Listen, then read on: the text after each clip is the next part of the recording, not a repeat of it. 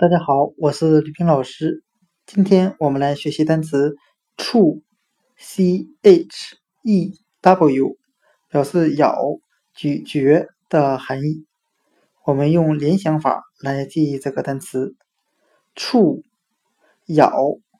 我们可以把它拼写中的 c h e 联想成拼音扯扯撕扯的扯，加上 w 字母。